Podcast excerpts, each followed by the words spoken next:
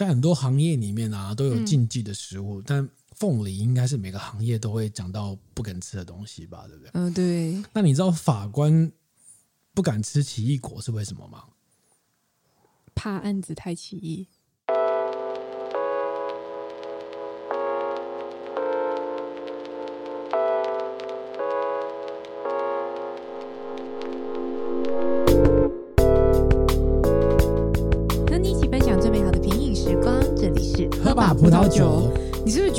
觉得每一次都被我拆台？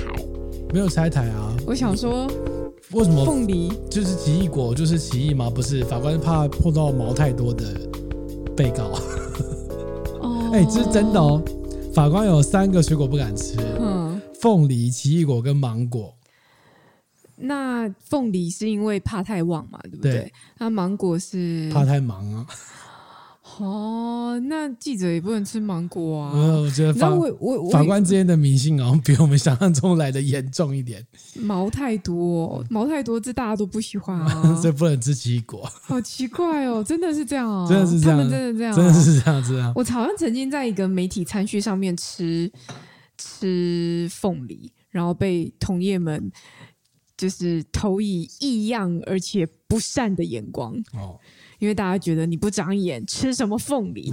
但我那天超想吃凤梨，因为我很想要上厕所。我最喜欢在大家面前吃凤梨了。哦，对，哎，有一起承担哦，我知哦，我知哦。那那个餐序，如果找我们两个去的时候，我们两个不就是什么黑白双煞吗？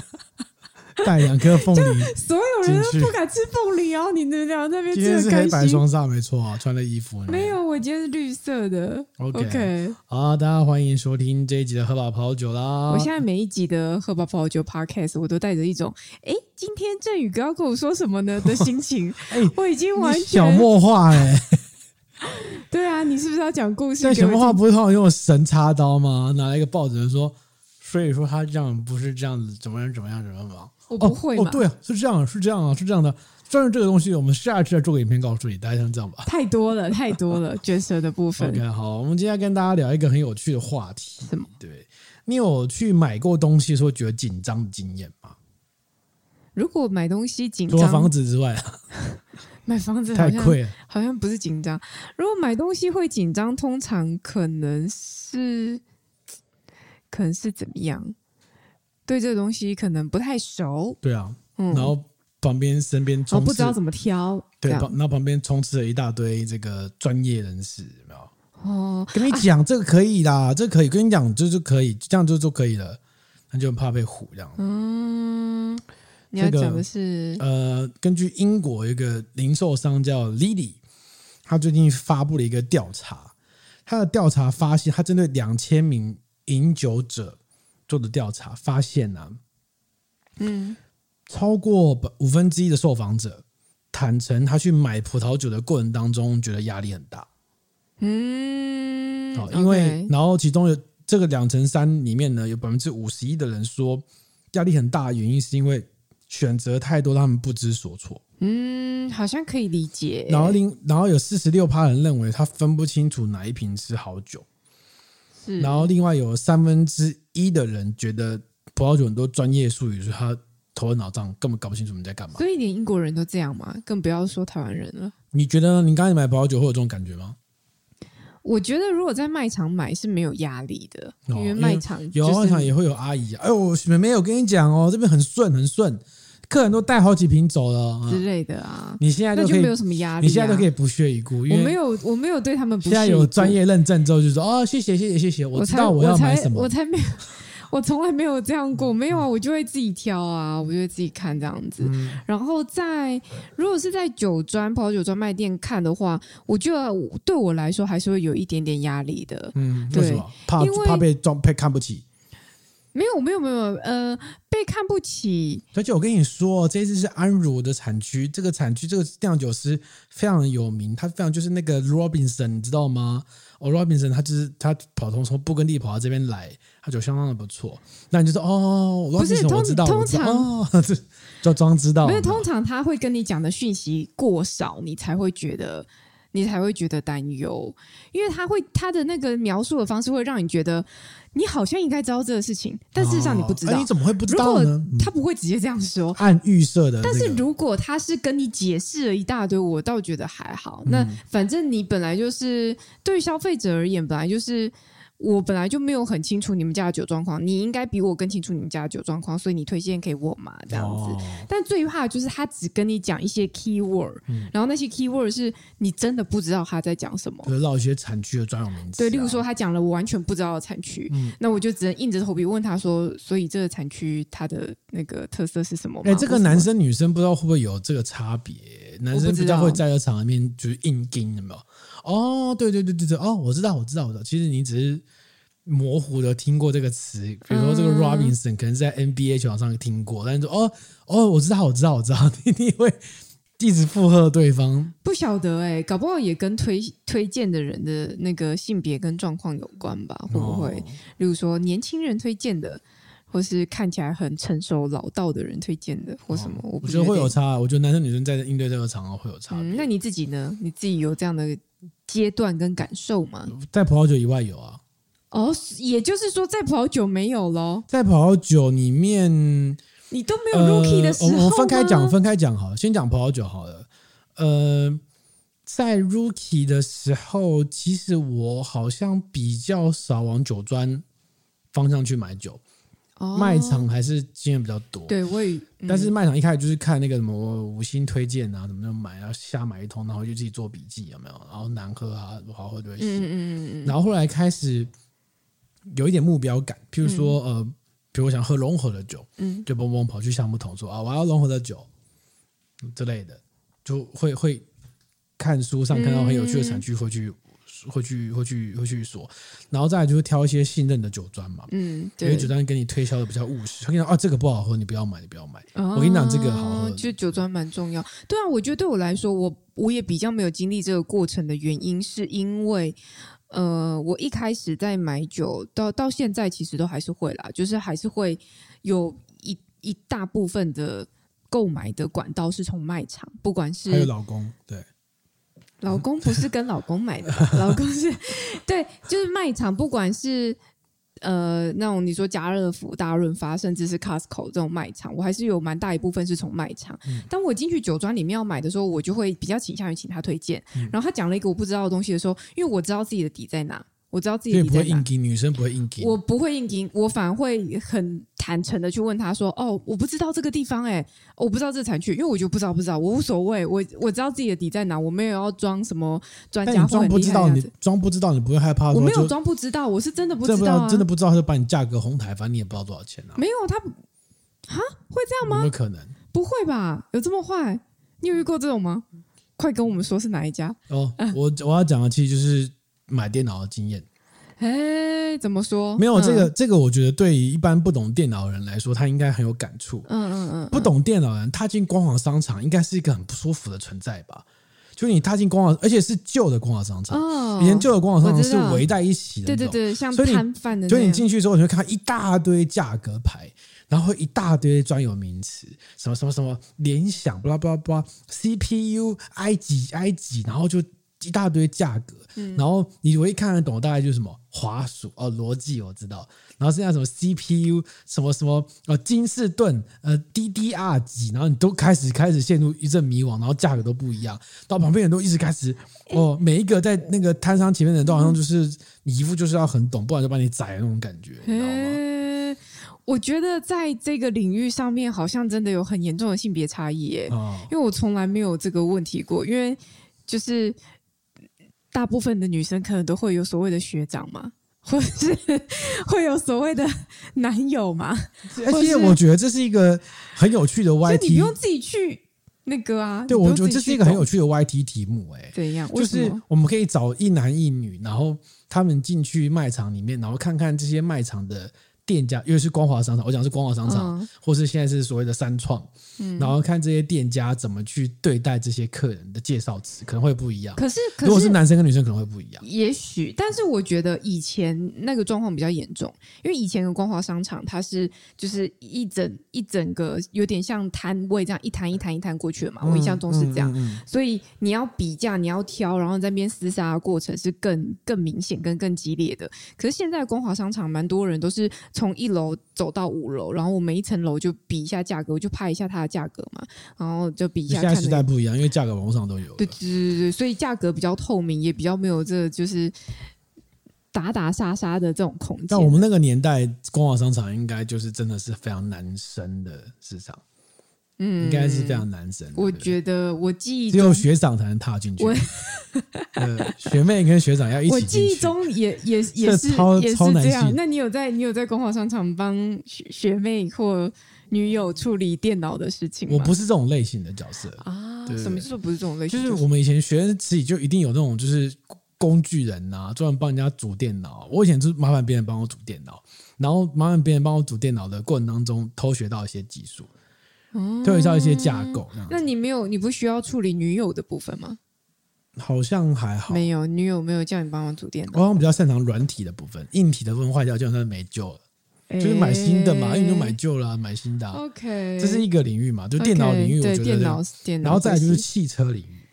好，汽车哦，你看我们最近有个朋友选定，我们最近我们最近有个朋友不就在脸书上 po 一个事情嘛，就是他的车。可能撞坏或干嘛，然后他跟一个男性友人去修车厂修车，哦、嗯，结果修车师傅是女生，对，修车师傅就对着男性友人跟他讲说：“你这个车怎样怎样，后来怎么怎么修。”但是明明车主是女生，对，他只是陪同的，嗯。然后当这个我的女性友人跟修车厂师傅解释他才是车主的时候，修车厂师傅听完之后，再转头去跟男生讲说：“你这个车坏掉在哪里？”让他非常的不爽，嗯嗯。所以我觉得好像在这种。好像机械类的领域会有存在一个非常强烈的刻板印象。对啊，就是实质上可能搞不好统计数字来说也是这样。那你就在葡萄酒领域里面有吗？呃，男女的部分哦，对啊，你看有百分之英国调查百分之二十三的人坦诚买酒过程当中让他觉得就是压力很大，选择很多，搞不太清楚，怕被轰或干嘛。因为我个人性别是女，所以我没有感受到，但不代表我的反向性别没有感受到，所以我觉得搞不好有吧。那女生有没有什么场合要硬要盯的，好像好像要很懂的那样子都没有吗？名牌吗？哦，是吗？我觉得好像有些人会知道，好像是有些人会跟名牌，就是会啊。你没有听过那个什么 Michael Kors 吗？哦，我听过，听过，像这样。嗯，你是要懂很多名牌。呃，通常都不是直接讲名牌的，通常会讲它的那个型号的名字。哦，你有听过 LAVH 零八这一款吗？就是就是几点，例如说香奈儿几点几之类的。哇塞！对对对对对，通常会直接讲这个。然后。我好像比较没这个抗性，是因为第一个我对名牌不是很热衷，嗯哼，但是第二个我没有那么不懂，哦、就是我虽然不是很热衷，但我会我会稍微了解这方面的东西啊。讲到这个，我觉得有一个很有趣的，我呃，我我小时候的时候啊，因为。我妈喜欢买有品牌的东西，嗯嗯，所以我很小的时候就试的比较多的牌子，嗯，然后我记得我国中上补习班的时候，嗯，国中好像补数学还是什么的吧，然后我的数学数学老师应该是隔壁班的数学老师之类的，嗯，一个年轻的女老师，然后她有一次她就早呃不是就就是下上课前的时候，她就把她的一个大包包。丢在那个办公桌上，然后他可能在旁边忙什么这样子，然后我就看了他一下他包包，我说：“老师你，你你 LV 包好大。”然后你知道老师。当场超级震惊！现在的国中生认识 LV 包，我觉得应该是应该大部分人都认识吧，可能随便抓个很七成八成。可是那个那个年代，毕竟我国中已经是多久之前，也有一点算不清，二十几年前。昨天，好好好好好，对，二三十年前吗？哎，没有到三十啦。昨天国中毕业。对，所以他就说你是老妖怪。你知道你知道老师怎么回应我吗？你你猜他怎么回应我？你怎么会知道？对，对哦，对，很合理，很直觉吧？我还以为你要什么转折。不是，那你觉得我怎么回应他？哦哦，我常常看到啊。没有，哪有那么小求？你到底是去哪边常看？没有，他我在工厂上班。对，大陆代工是不是？LV 是我家。他就、对他说：“你怎么知道？”他说：“你怎么知道是 LV？” 哦，然后老师，我不知道是，我不只知道是 LV，我还说你买假货，那是不是太强了？然后我就说：“哦，因为你包包上面不都 LV？你包包上面写了。”因为 LV 的皮上面就 LV LV LV 对对，因为 LV 的皮上面都是 LV 啊，嗯、然后他又他不可置信，因为他觉得国中生应该不会知道这个牌子，国中生应该学过英文字母二十六个吧？对，但是他你知道他下一个对下一个问题，他问了一个很妙的问题，他说：“那你怎么不会觉得他是 VL？” 那、啊、为什么不会？我就说：“哦，我听到这个问题，我才听懂了他为他对我的疑惑。”嗯，我就说我知道这个牌子。哦，对，因为我他第一次问我那里提问的时候，我其实不太确定他的疑问是什么，嗯、就是他疑问是你怎么认出他是 LV，还是你怎么知道这个牌子之类，我不太确定。现在发现你好像他好像在问 GPT 哦，你怎么会知道这个牌子是 LV？对，这对之类的。然后后来就是不知道，就有时候有一些杂志，我我不是很常看时尚杂志的人，我基基本上没什么在看。但有时候某些杂志的它的内页的那个副页会有一些品牌介绍，我会特别去看。嗯，例如说，呃。就是比较高端的定制服的品牌介绍，他会我曾经有拿过一个小本本，那本本叫做“我爱名牌”。OK，他就叫我爱名牌，嗯、然后他从 A 字母介绍到 Z 字母，就依照英文字母的排序，嗯、去跟你讲每一个高端品牌的来历。OK，然后我收集了那个东西。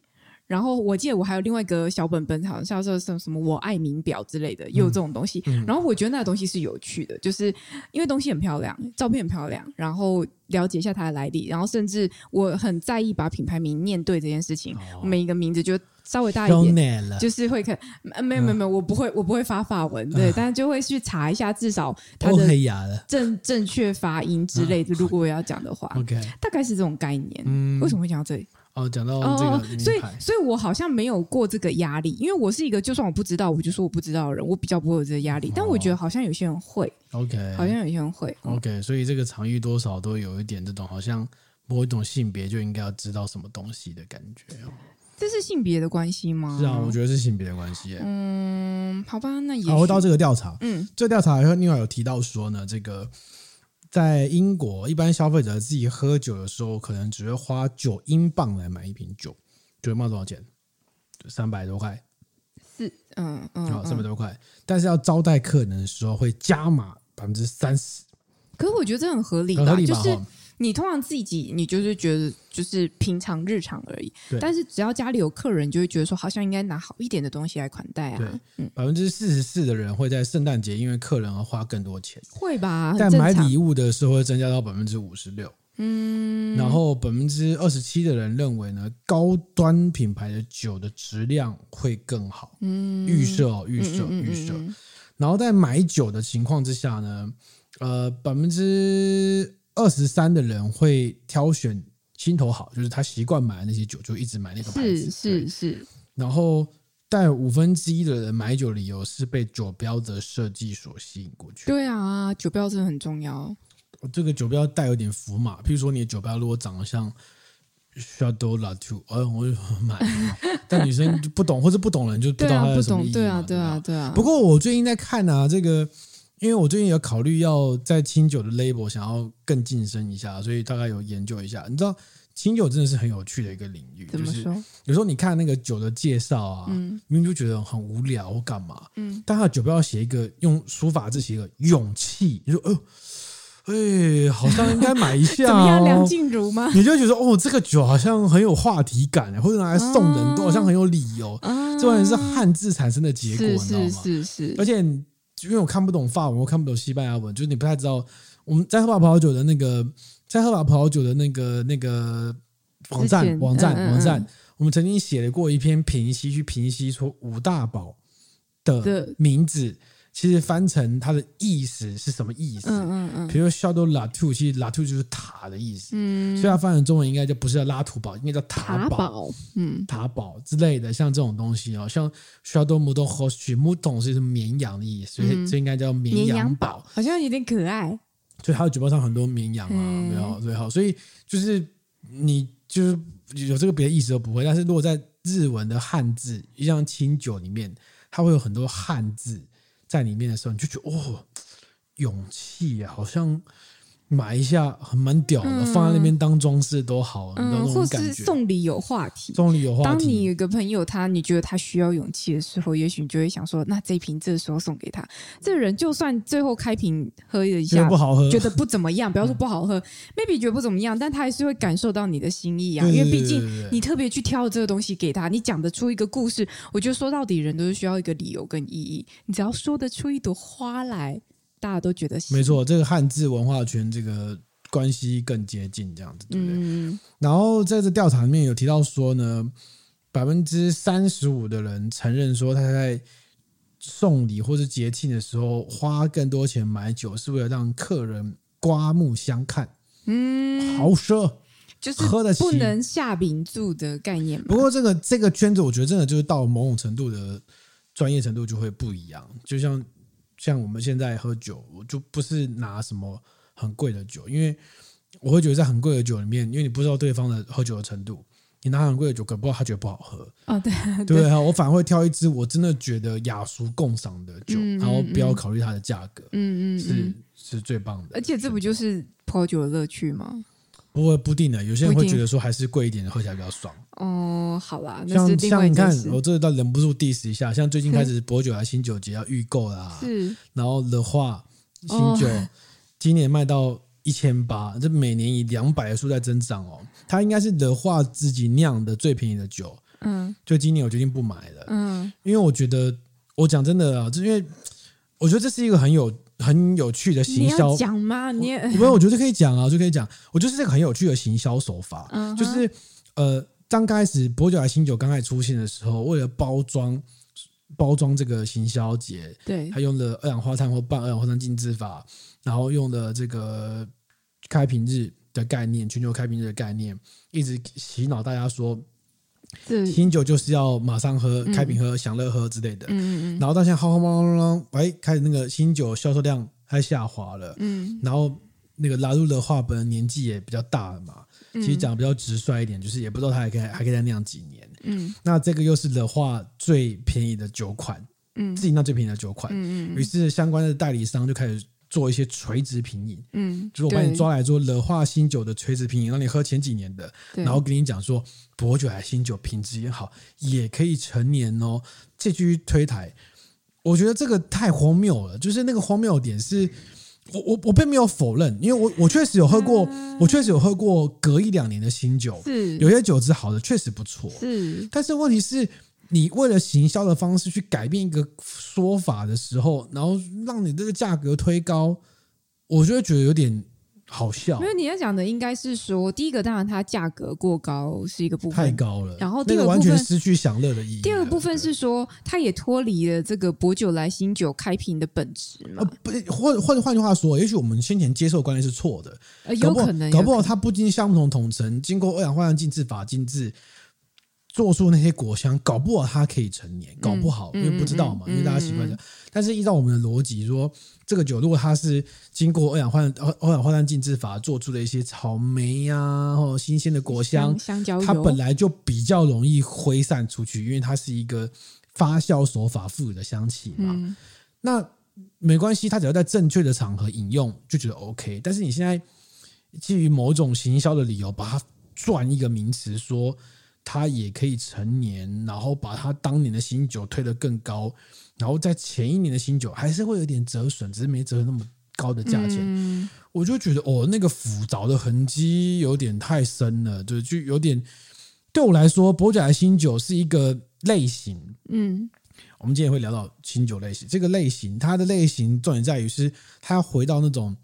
很简单的过畅饮，我也没有经过橡木桶统成啊，嗯嗯嗯、但我经过一些特殊的酿造工法，让你觉得新鲜果香，喝起来很舒服。嗯，就个朋友大家一起来哦喝酒，嗯、然后因为没有单宁很没有没有单单宁没有很多嘛，所以搭餐范围又很广，又可以搭中餐，嗯、我觉得很棒。嗯，但是为了这个理由把它成年，告诉你成年更好喝，然后因此让它的价格推得更高，我觉得那个是。是很荒谬的事情。与其说他要因此价格推得更高，不如说他想他希望可以保持住他旧的。我们可以看一看，如果哪一哪一天拉路做股了，它的新酒还留着的时候，我们来看它价格会不会翻倍。拉路那个乐化的酒，我喝过，你喝过吗？有哦、你没有？你呃，你喝过新酒？乐化，我是喝新酒，但你没有喝过它酿一般的勃艮第的葡萄酒。没有，对，我喝过它一款，就一九九九年的乐化的布贡牛，就是村庄级的酒。嗯，呃，不是村庄级，讲错，就大区级的酒。嗯，那边有当时卖一千九。我前几天看到代理商现在卖一支是八千叉叉叉叉叉，八千叉叉叉。为什么不买来？为什么不买来赚钱？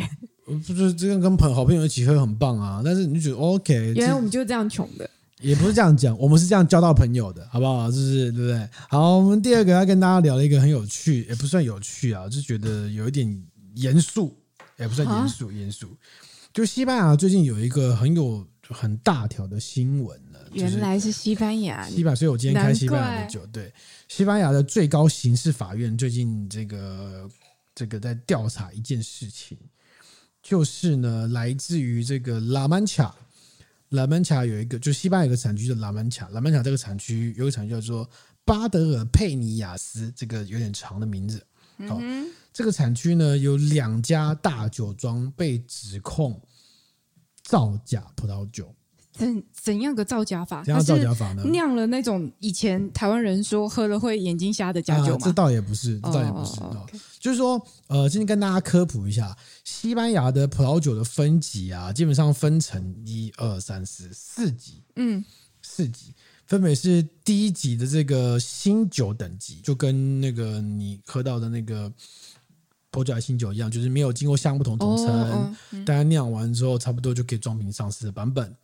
然后第二个等级呢，第二个等级呢，嗯、就是属于 Cristallizzant，就是它有规定这个最低的这个成年的规定，比如说，嗯、呃，Cristallizzant 呢，就是像如果是红酒的话，你至少要成年两年才能够上市，然后白酒的话，至少要成年一年才能上市，嗯，然后如果你是 Cristallizzant 的话，这个成年时间你至少要有半年是放在橡木桶里面，嗯，那再再上去第三级就是 Reserva。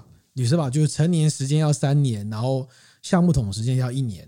嗯，红酒的话就是成年时间两年，橡木桶要半年，然后最高等级就是 Ground reserve，就是成年时间要五年，而且里面至少要有这个一年半是在橡木桶里面成年。嗯嗯、西班牙很妙，它的等级是用放在成年时间来标示，那、你可以理解，因为你假设你是新酒等级跟 Ground Reserve 等级。它的 Grand Reserva 一定比较贵，因为它时间成本比较高嘛。对对。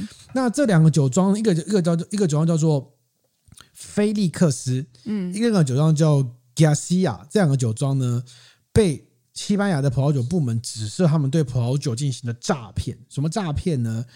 是因为他们在二零一七年到二零一九年的时候，他们生产的 Cristallizzant Reserva 跟 Grand Reserva 超过他们跟产区委员会申报的数量哦，所以他就有一些是混进来的。就是你跟他，因为他们报生产这个量，你可能要跟当地的结果有一千瓶，一千瓶卖出去，这个等级就卖出去。好，然后呢，这两而且被刑事调查，而且是刑事法院。哇，他们这个要到刑事？为什么呢？原因是因为哦，我先跟大家介绍一下这个涉案的这两个 Felix 酒庄跟这个。Garcia 酒庄的，他们是西班牙葡萄酒市场上最大的两家酒庄，而且是全世界数一数二酒庄哦。哦，是哦。这个 Felix 呢，他在这个酒庄是全世界第十名，产量第十名。葡萄酒，葡萄酒这么大，是西班牙这个前三名的酒庄哦。嗯，它的全球年销售额是三点四亿欧元。嗯，葡萄酒会卖到一百一十五个国家级地区哦。嗯，很大。第二个李光的 Garcia 呢更厉害，它的营业额是九点四亿欧元，嗯，欧元哦，嗯，然后呢，它是西班牙的第一大酒庄，嗯，也就是说，你可以说它就是一个非常量大、非常大的一个酒庄巨头这样子。嗯、西班牙蛮多酒庄都是被一些少数的酒庄所把持，像卡巴也是这个原因。好，卡巴之所以会这么便宜，这个西班牙的西巴之所以这么便宜，是因为。他们就只有几个大酒庄垄断了很大的市场，所以他们市场竞争的强度是比较低的，价格不价格不会因为竞争而变高。欸、相反，通常人家都是说因为竞争而变低，嘛，哈，他们反而是因为就是因为连锁可以做的非常便宜的酒庄这样子。嗯、OK，那这个酒庄呢，他们主要就是呃，这个酒庄这两个酒庄被刑事调查的新闻，在西班牙成为全国报纸的头条，在今年十月的时候，哦、因为很严重，嗯、你可以想到就是你附近有传产的产业造假，就相当于什么擦美啊、味擦啊，哦、然后食品。这不抽血？家里被关切了。OK，对，然后超过，然后他们你生产这个那 Cristi 上 Reserva 或是公 Reserva，你可能要去跟产产区当地的委员会，这个像是一个比较像是一个商当地的种植者跟合作社成立的一个联合的委员会，是去申报说，哎，我今年有多少量，多少量，多少量这样子，就被人家发现说，它的这个差额的量呢，蛮大的，嗯。哦多大呢？呃，这个差额的量呢，达到我数一下哦，个十百千万十万百万千万，达到一千五百万公升，就是落差的量超到一千五百万公升。哦，它是以公升计，对，哦 okay、公升计。而且最有趣的点是呢，这个当时还发生了一件事情，而且这可能因为他是二零一七年到二零一九年这段期间，这造假被。被被法院抓到嘛哈，在这段期间之前呢，就已经有当地的。这个他刚刚申报这个组织就在讨论说，妈，好像就有人在搞七年三就不爽，然后要求要处理，但是因为这个组织没有办法很好的处理，所以这个这个当地这个产区委员会啊，嗯，有其他的种植者跟合作社退出这个委员会，表达抗议，就你不处理退出，退出之后呢，他们去向法院申请解散这个委员会。哦。哦，是哦，很凶，对不对？如果你既然管不了，那你解散呢、啊？我们不玩了，不玩了，哦，就对对对抗这两个酒庄的诈欺的行为。嗯嗯嗯，所以早就被发现。然后后来搞了几次之后，后来就是到这一两年才开始，西班牙法院才开始调查，就觉得说，哎，还要求这两家公司的董事长要亲自出庭。嗯，对，这对西班牙来说是蛮严重的一个指控。嗯，所以其实他做这个事情目的不就是，例如说酒要卖更贵。呃，如果你是 Crazy 上，你卖到公 Reserva，当然会卖更贵，帮他升等了嘛，有点这种概念。对，而且这主要是因为他们调查的结果是因为这些酒庄他们所拥有的橡木桶的数量，嗯，不足以支付，不足以产出这么多。哦、你知道，所以你知道为什么他调查的是 Cristi 上 Reserva 跟公 Reserva？还记得吗？我们再跟大家复习一下，西班牙的葡萄酒分级分为四个等级。如果你刚好认真听的话，你就会发现。只有第一个等级是没有要求成年的时间，是也没有要求你要放橡木桶，是只有 Cristi 上开始要求你至少要放在半年的橡木桶以上嘛，所以你橡木桶的量就是决定你能够产出多少葡萄酒，嗯、对不对？嗯，所以他这次被抓到的就是 Cristi 上 reserve 跟公 Reserva 这三个需要放在橡木桶成年的葡萄酒，发现你的产出的量除了跟产区申报的不一样之外，你也没有这么多的。橡木桶可以，哎，真的，这一好像一算就知道了，因为你橡木桶可以装多少公升，然后怎么调配，好像好像是算得出来。二二五、二二八，算一下就出来了。对啊，然后你就是，哎，可是你为什么一年可以产产这么多的？可能搞不好是公 reserve 的话，嗯，就会觉得嗯不太对吧？这样子好像是算得出来，只是看有没有被查到而已。这样会影响对酒庄的判断。这个酒庄他买到哦，可是第一个他。一来它不是假酒，二来其实对我对我们来说，就是酒你还是要回到不实啊，是标示不实会觉得有点不好，但是就终归还是回到它的价格跟它跟你觉得喝起来的口感，你喜不喜欢嘛？嗯、所以有时候就算它标到公 reserve，你也不见得我你一定有喝过公 Reserva Reserva，你觉得哎不是，这要跟大家科普一个小知识。我们刚刚提到这个新酒能不能够陈年到这个西班牙葡萄酒的分级啊，其实。公 Reserva 或是清酒或是 Cristi 上，你其实要判断的是它的调配跟陈年的工艺行不行，并不是说公 Reserva 它比较贵就一定比较好喝。对哦，不然我放一百年应该最好喝，对不对哦？所以不是，是因为说它如果它放，比如说像公像那个公 Reserva，它要求要。放在这个橡木桶里面，要这个呃呃，就是陈年要至少五年，在橡木桶成年不可以低于一年半，就十八个月啊。嗯、那是因为它原本的本质就要好，酒庄才会选择让它做成公 Reserva 的版本。嗯，如果它本质不好，就是它年轻的时候就不好喝，酒庄也不会想要把它放这么久。这个这个道理，所以它本质必须要好，嗯、然后好了之后呢，它并不是放歪掉。它是放了之后能够有一些三级的香气跟一级香气混合在一起，变成一个更好的味道。所以它最终还是要成为它的酒酿酒的技术、种植葡萄的技术来决定它好不好，并不是它供 Reserva 就一定要贵，就是好。这个很多人会有误解，特别是 Reserva 这个词，在阿根廷或在智利非常容易泛滥，嗯、就是一定要标一下。对啊，但后来大家就知道哦，标 Reserva 可能就知道它是放橡木桶，但是其实不一定好喝。对啊，又或者是。就是就是他，当我们可以理解说，他有放的，他成年时间比较久，他放橡木桶时间比较久，钱他的对，就他成本势必当然相对是高，相对啦，但是他终归还是回到他风味。所以如果是对，尤其是台湾这么远的消费者来说，我觉得好像还好吧，因为我们对这种真的吗？还是有一些，对，还是有一些那个魅力。哦，魅力当然有，但我的意思是说，就是因为这样子而可能对这个品牌的你说。对这个酒厂的也许印象不好啊，名声大打折扣啊，或什么的。嗯，毕竟我们离得比较远，我们像我可能也不知道这这是西班牙最大的酒厂的。您现在知道了。对，我现在知道了，但是如果看到价格没有没有超出我的预算，然后又有一点兴趣，我可能还是会买来喝看看啊。OK，嗯，我觉得还是回到价格吧。嗯，嗯好，我们来念一下留言。好哦，其实这一次最近又有一个新闻事件，哎，这是不是算新闻事件？最近应该说最近席兰又上片了。席兰现在是新闻大神，是不是？新闻大神，啊就是他就是他是新闻辨识官吧？媒体监督官，媒体大神啊！我每次看到他在骂记者，有时候会觉得很痛。痛快，爽感是不是？对，有一点呢，就变态、嗯，痛苦并快乐着。没有啊，就是他也讲，他点出了一些问题，那问题就我们也认同，我们也知道，我们也清楚，然后只是我们没有办法，你没有办法在同业上面去补刀或踩人家几脚嘛。毕竟大家在这个环境上生存，所以就是。有有人把你的心声讲出来，好像也是蛮痛快的啊，嗯、是不是这样讲？嗯，那我们要跟大家讲一下他最近又发生什么事？你不是要念留言吗？哦、为什么自己插出去啊？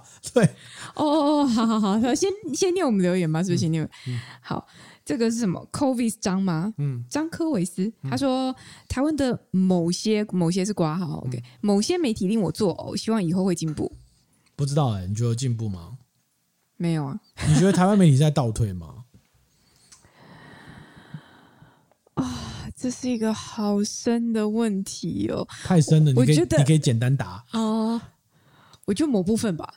倒退哦，嗯，我觉得某部分是在倒退的，哦、退的对对对对对，啊、哦，不不深究，不深究。嗯嗯、好，这是伟伟伟吗？伟伟吗？嗯、他说，呃，很多自称是新闻媒体的公司，什么鬼都可以写，可以报，为的是可以拥有更多的流量。要流量做什么？让他们背后金主可以为了某些事情带风向、洗地，这才是最恶心的地方。但这就是他们可以生存下来的商业模式。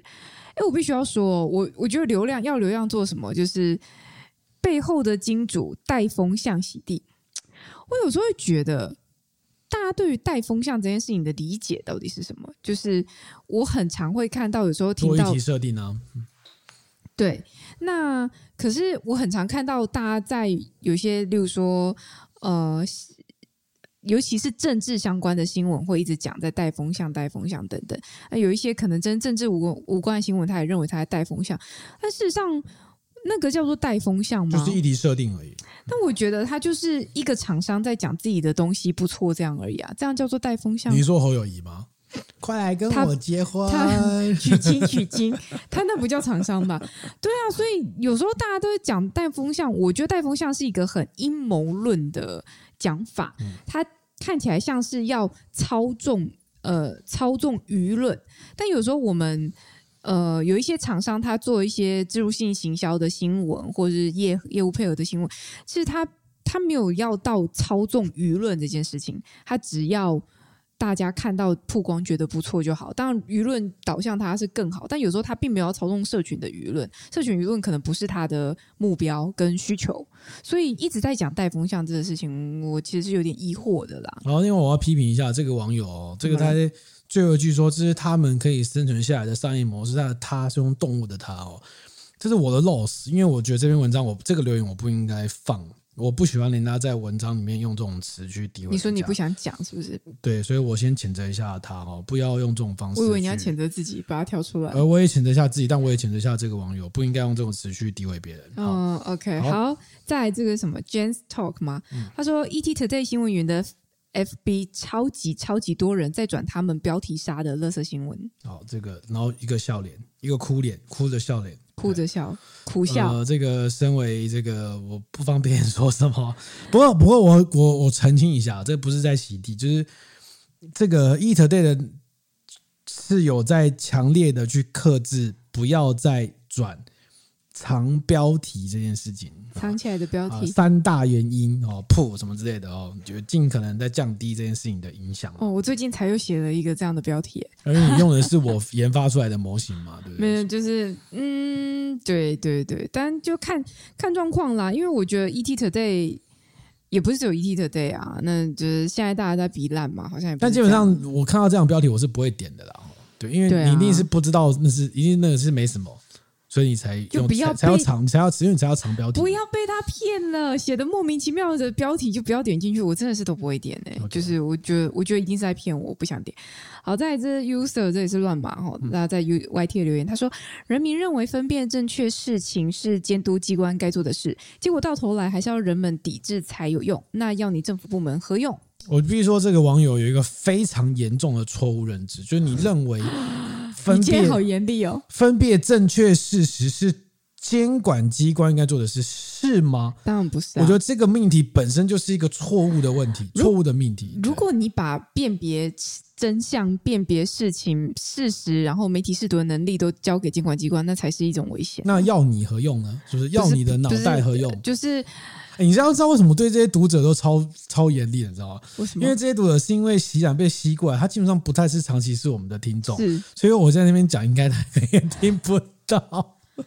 没有啊，不是你反过来讲，不是分分分辨正确事实是监管机关该做的事情，嗯、结果到头来还要人民抵制才有用，那要你政府何用？那反过来就是，如果你认为分辨正确事实，监管机关在。监管机关该做的事，那要你的脑袋何用呢？你就是没办法辨识，不是吗？要人家别人帮你辨识啊！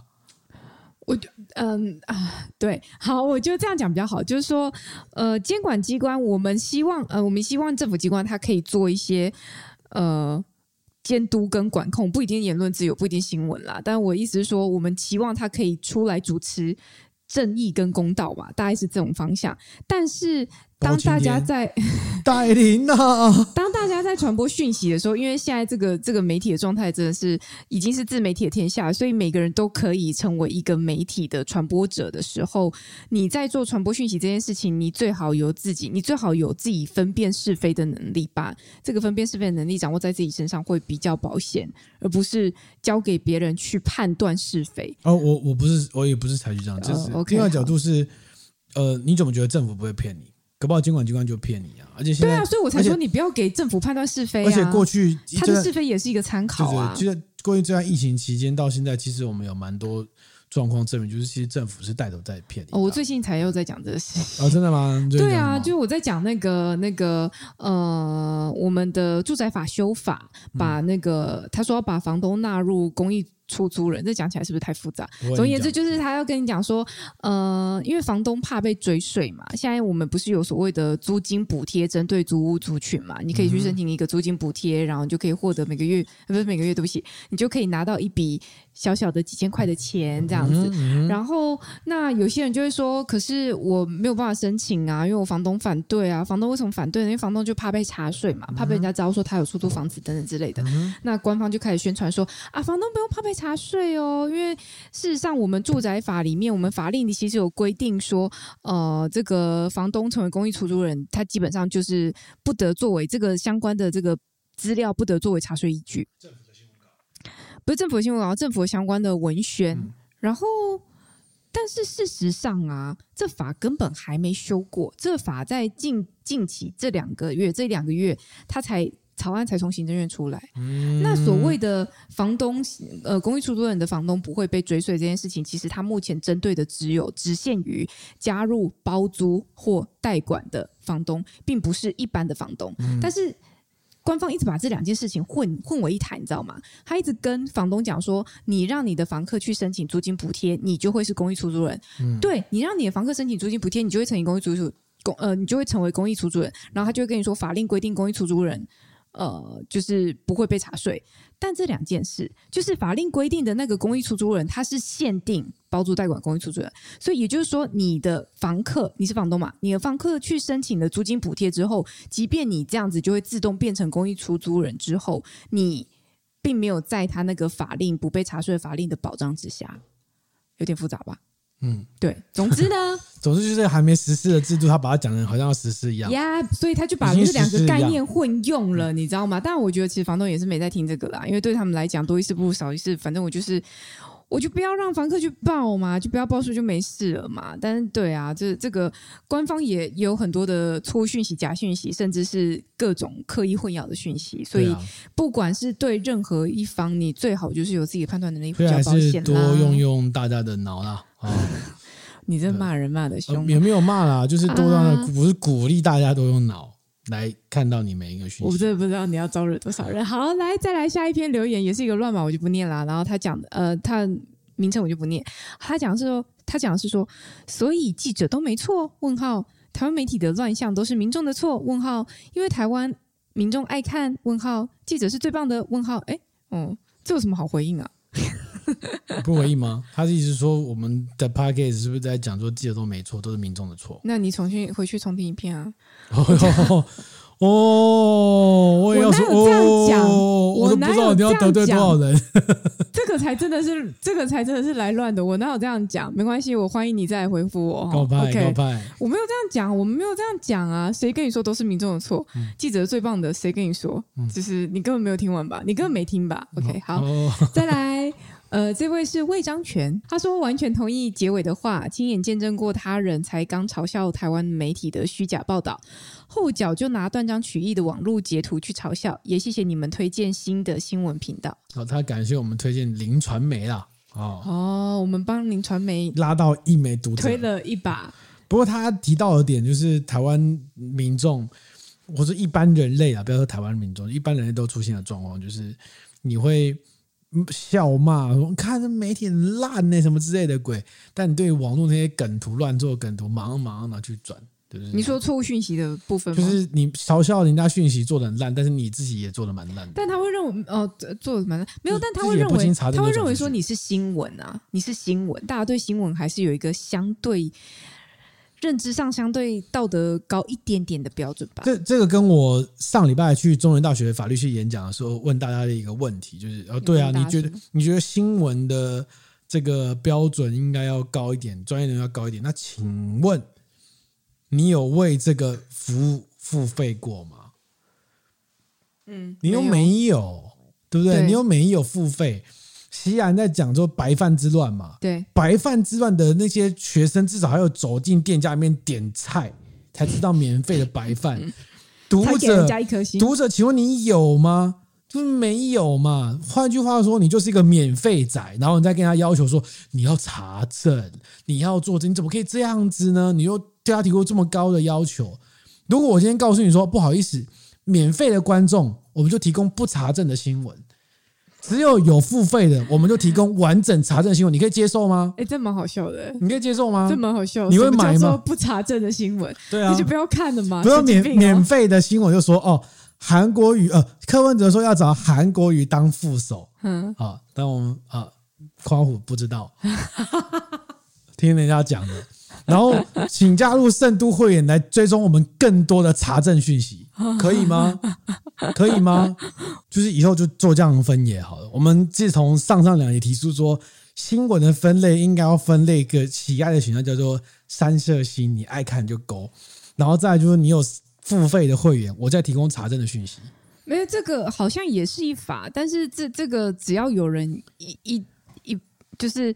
同业没有做联合行为，就一定会破功啊！如果我查证得，就说人家的新闻要付费，来我这边看免费，这样子啊？哦，OK 啊，但是但是我们但是因为他是免费的嘛，所以他写错你也不能含扣。他说我免费，但我也查证啊。那 OK，那无所谓啊。但我告诉你，我去查证，查证更屌。比如说，我可以查证到韩国瑜跟柯文哲本人证实，对不对？我，我跟你讲，不，这个这个我这个我我知道，我我再补充一句，就是因为这个新闻我我感受蛮有趣的，就是因为因为。柯文哲说要找韩国瑜当副手这件事情呢，很多媒体的下标方式不一样，因为它的来源是国民党前立法委员的蔡正元，他说他跟柯文哲聊，柯文哲跟他讲的这个事情，嗯，然后所以他是一个什么二手转述？对对哈，对。那请问你标题要怎么下？就是蔡正元冒号啊？No，多数媒体就是说柯文哲要找韩国瑜当副手。哦，我绝对不会这样想。我告诉你，很多媒体有这样想，我绝对不会这样想。然后有一些媒体会想说，柯文哲爆要找韩国瑜当副手，应该是蔡正元爆吧？柯文哲被爆。哦，被爆哦，就用一种、哦、有一种被爆有一点中间模糊。对，我跟你讲，如果我今天反过来操作，如果我是一个我告诉你我的付费会员一定是查证过，但是没有付费的会员，我一律给你没有查证的讯息，你自己判断啊。我觉得很合理，因为你付费给我，你支付我查费的费用、查证的费用。是啊，查证费用，呃，不要这样，呃，不止查证费用啦，其实任何东西都有价。我们大家都知道免钱的最贵嘛，你用 Google 的服务没有没有用实用新闻的人不觉得免钱的最贵，没有，我就是所以他们觉得免免免免钱的新闻就跟白饭一样要吃到饱。事实上。就是事实上，大家应该可以有这个认知，就是你在做任何服务的时候，当它是免费的时候，它一定从别的地方拿到你更珍贵的东西，所以对他更珍贵的东西，不管是顾客资讯啊，巴拉巴拉直接它可以投放广告啦，所以的，所以它才可以免费嘛，因为不会真的天下不会真的有免费的东西，因为我们毕竟还是一个资本主义运作的社会嘛。那所以说，回到这一点，我坦白说，我呃，讯息传播上面本来就是假讯息、阴谋论、危言耸听、挑动各种仇恨之之类的讯息，它其实是比较容易传播的。那这些讯息其实通常更有可能是错误讯息，而且未经查证。嗯，所以我的意思是我一向主张，就是不是主张，我一向认知上，我都觉得大众其实比较喜欢这样的讯息。你是说，也就是说不查证的讯息啊？对，哦，对，因为如果他们真的喜欢查证，他们应该会看到这个讯息之后，先去查证真伪。我随便举个例子，就是前阵子我跟朋友在一个活动上面，反正就是我们运动完之后要吃水果，那附近有水果这样子。好，然后反正我们就在那边挑橘子，然后一堆橘子，在那边挑橘子，真的是中间不多，不是啦，反正就旁边有橘子啦，哦。不不讲细节太复杂啊，反正呢，我朋友在那边讲，然后我就说，哎，橘子我不太会挑，有差嘛？我看到那边挑半天，挑很认真。他说，哦，有差，你知道橘子有分公母吗？我说，哈，公母，橘子有分公母？哎，你不要笑，木瓜是有分的，哦，木瓜有分雄雌，好好，然后再来拉回来橘子，我说是吗？他说对啊，橘子有分公母啊，然后他就给我看那个橘子的。那个尾部，他说像这种头比较大的就是某个性别，然后小部比较有分公母，没有，他就这样跟我讲。我说是吗？然后我们因为我们在场一群朋友，很多朋友，然后大家听到就说哦，真的哦，我只知道木瓜有公母，我不知道橘子也有公母。哎，就是说木瓜有公母是另外一个朋友讲的。然后当大家在讲的时候，然后大家就开始闲聊说对啊对啊对啊的时候，只有我把手机拿出来，立刻去农。业部不是不是农委会，农业部的相关的官网上面去做查询，结论是什么？橘子有公母这件事情是错误的讯息，但木瓜有。哦，所以我就立刻澄清，说农业部有澄清过，说橘子没有分公母。对，因为很多人一直在讲，然后他们找了一个相关科系的教授出来说，这个是讹传。但分工母有什么差别吗？母的比较好吃。据传对，据传就某一个性别，不好意思，我真的记不得到底哪个性别，因为我根本不吃橘子，所以他跟我讲说，我根本没有在听。我只是对于他跟我说橘子有公母这件事情感到诧异，我想说，我一定要查证一下真伪。那这就是我的性格。那如果你没有，是我没有要啪，我只是想要。导正视听，对，所以所以那你说为什么为什么他会拿到这个讯息之后，他没有查就就传嘛，for fun 嘛？我这这这是什么很重要的事情吗？我有需要去查证吗？反正就大家讲一讲哎，你听听，我讲讲你听听啊。那如果你这时候讲说，哎，没有没有，我跟你讲，我有加入喝饱饱酒的会员，那个经过深入查证，告诉你橘子没有分公母，是个谣传。你知道会怎样吗？无聊，就是。你这个讯息就不有趣。当我跟你说橘子有分公母，大家是不是觉得哦是哦？那怎么分？怎么分？我告诉你，那个圆圈比较大的就是什么母的，然后圆圈比较小就是公的。哦，真的？那会怎样？哈、哦，我跟你说，母的比较好吃，是不是觉得话题上面这个聚会上面聊天起来感觉很畅谈？听起来很像星座专家、啊。所以你知道为什么星座这么热门了吧？哦，是。对啊，所以，所以我我觉得本质上大众呃。大脑是懒惰的，这是人的天性，所以不会所有人都对每件事情这么样的严谨的去做确认。那当然，你身为记者，我觉得查证是基本，真的是基本。你要确认你的讯息是基本，你不为什么，就算你为自己的面子也是基本。我常常会觉得，有时候就是人真的，一口气，你知道吗？挂你的名字，你写错东西，不觉得丢脸吗？我觉得超丢脸，我受不了这件事。对，但是。但是那又怎样呢？你查证了半天的讯息可能很无聊，没人看，因为最后就跟你说哦，这讯息错误的，其实没有分公母，然后就这样结束了，嗯、话题没什么好聊的。嗯，那么有分公母比较有趣吧？好像有点有趣。对啊对，但是就是人类学嘛，就是概念上很像。就回到那个你刚刚一开始就是插出去讲西兰那个嗯第二个影片谈白饭之乱的问题。但我们没有要细谈了，因为他谈的观点跟我们很多都很类似。譬如说，源头就是因为记者不查证的问题啊。